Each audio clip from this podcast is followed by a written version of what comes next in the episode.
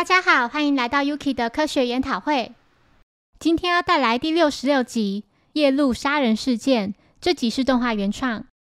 小五郎、小兰及柯南在街上遇到小五郎的朋友大村纯。大村提到自己居住的公寓每天晚上都有奇怪的声音，像是在墙壁外面敲打的声音，已经连续一周没有停过。希望小五郎协助调查。后来柯南三人来到公寓后。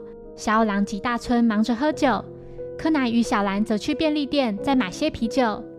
两人在回程的路上，看见一名男子正站在坏掉的路灯下抽烟。晚上十点零四分，回到大村的公寓后，突然听见有窗户被打破的声音。外头有名男子正在对身边的人喊着“生田”，那个人似乎已经身亡。几人火速前来查看，死因是头部遭到钝物重击。死者的脚边有许多烟蒂。警方赶到后，确认死者名叫生田一郎。最先发现尸体的是日下正四。日下表示自己跟生田约好今晚十点在这里见面，没想到他却突然倒下。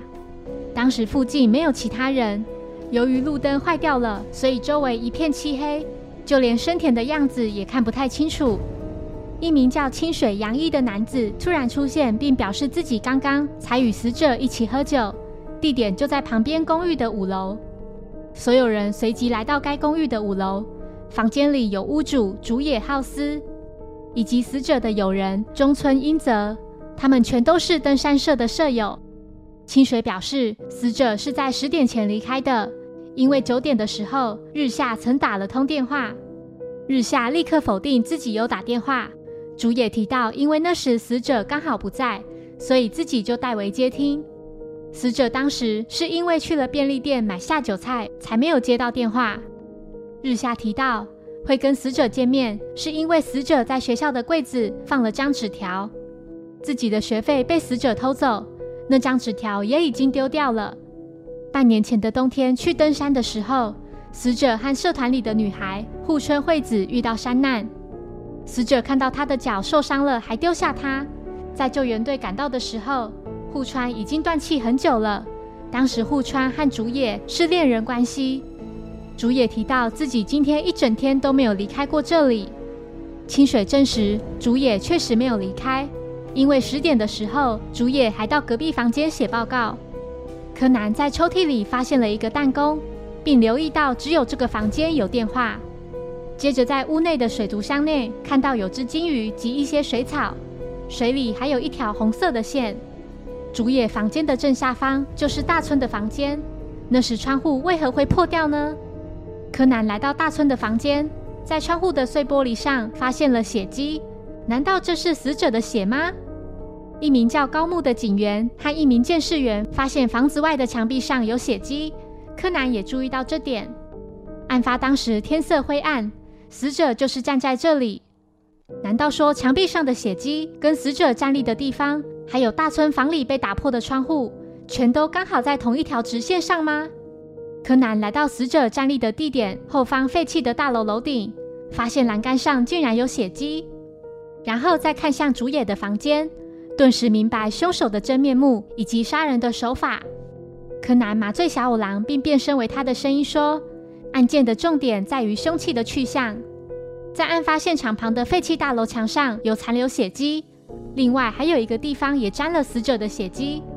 案发当时，我和大村正在喝酒，那时大村房间里的窗户突然破掉了，那个房间的碎玻璃上就沾有死者的血迹，而废弃大楼的顶楼栏杆上应该也有血迹才对。木木，请站在一旁的警员高木立刻去调查。高木来到顶楼后。看到栏杆上的确有血迹，他立刻回报木木。小狼说：“废弃大楼的墙壁上、楼顶的栏杆上，以及大村房间里的碎玻璃上，这三处都有死者的血迹。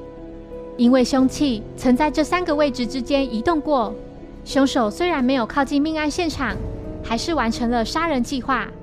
凶手就是竹野，只要准备钓鱼线及装满小石头的袋子后，即可进行实验。”首先拿出一块小石头，在上面用两条吊线绑起来。绑好之后，就从这个房间的窗户，利用竹野放在抽屉里的弹弓，往废弃大楼楼顶的方向将小石头射出。两栋大楼之间的距离仅仅十一公尺，只要把弹弓拉紧一点，不管是谁都可以把石头射过去。高木在楼顶捡到吊线后，就把线穿过沾有血迹的栏杆上，接着将两条吊线的接头互相接起来。小狼继续说：“再来就是放在房内架子上的那堆绳子，把绳子的一头绑在吊线上的一端，再把吊线的另一端从外向内拉进屋子。”然后用绳子的另一个绳头把手上的塑胶袋绑住，接着就能把装有石头的塑胶袋顺着绳子滑下至废弃大楼的墙壁。之后立刻把绳子拉进屋内，这么一来，凶器就不可能出现在案发现场了。袋子收回时会先碰到大村的房间。先前大村提到，他时常听到的声音就是凶手在做练习。其实日下根本没有打过电话。这一切都是凶手设计好的，只要事先利用录音机录下，时间一到再放出来即可。凶手待在房间里接电话，再对死者装作是代替日下传话就行了。当然，在日下柜子里塞纸条的人也是主演，因为他想把罪嫁祸给日下。